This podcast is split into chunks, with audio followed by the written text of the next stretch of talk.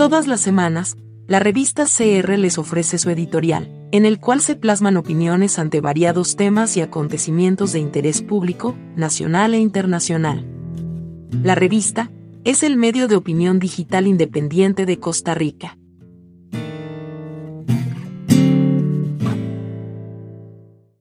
En nuestro editorial de la semana.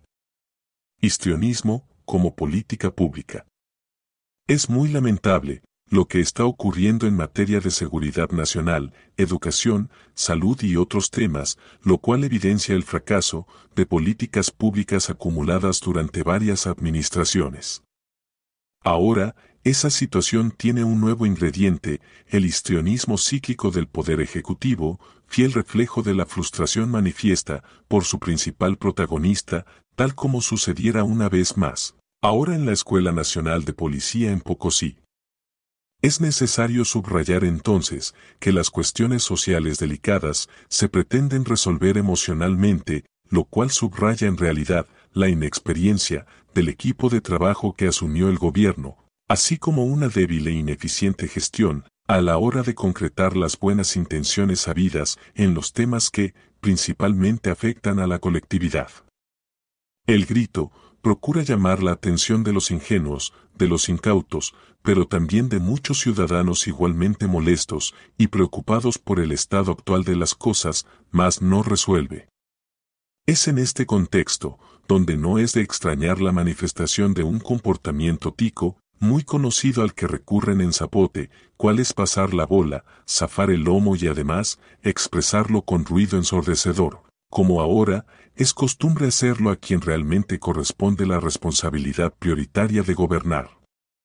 Es necesario tener eso claro para comprender el juego de hacer responsables a los demás de los crímenes que ocurran. Eso es a todas luces igualmente inoportuno, y quizás quien lo haya descrito mejor y se lo haya expresado con sus propias palabras directamente al presidente, es la diputada Gloria Navas al desmenuzar las causas sobre lo que en realidad está sucediendo no solo en materia de seguridad sino también de otras áreas tan sensibles como la educación nacional o la seguridad social, es evidente que ello tiene su origen en la incapacidad de formular iniciativas y proyectos coherentes, bien planeados como corresponde y con el debido sustento técnico por parte de las autoridades. Por eso es que gritar, satanizar el diálogo entre actores sociales, o tratar de hacer las cosas a golpe de tambor y bajo una indebida presión a los subordinados, son factores que suman adicionalmente a que los proyectos sean fallidos. Es evidente, como ejemplo, que al encontrarse la Asamblea Legislativa en el periodo de sesiones extraordinarias, compete al Ejecutivo proponer la agenda atendida por el Congreso. Esto no significa que los representantes de los otros poderes del Estado puedan soslayar también su propia responsabilidad y en vez de dedicar tiempo para atacar a las autoridades, debieran estar generando legislación constructiva en común acuerdo con importantes actores sociales. La hipérbole del discurso oficial debe ser, por tanto, digerido con mucha prudencia, porque está generando un impacto muy negativo en la sociedad, y porque muchos ya han escogido caer en la trampa de los aspavientos. Los cantos de sirena, ahora con histrionismo, no ayudan al país a salir adelante y eso, es lo primero que se debe tener muy claro.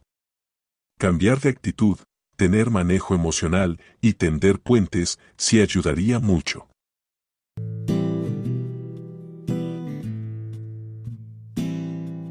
Le invitamos a oírnos la próxima semana, con un nuevo tema de su interés. Estamos en las principales plataformas de redes sociales, como la revista CR.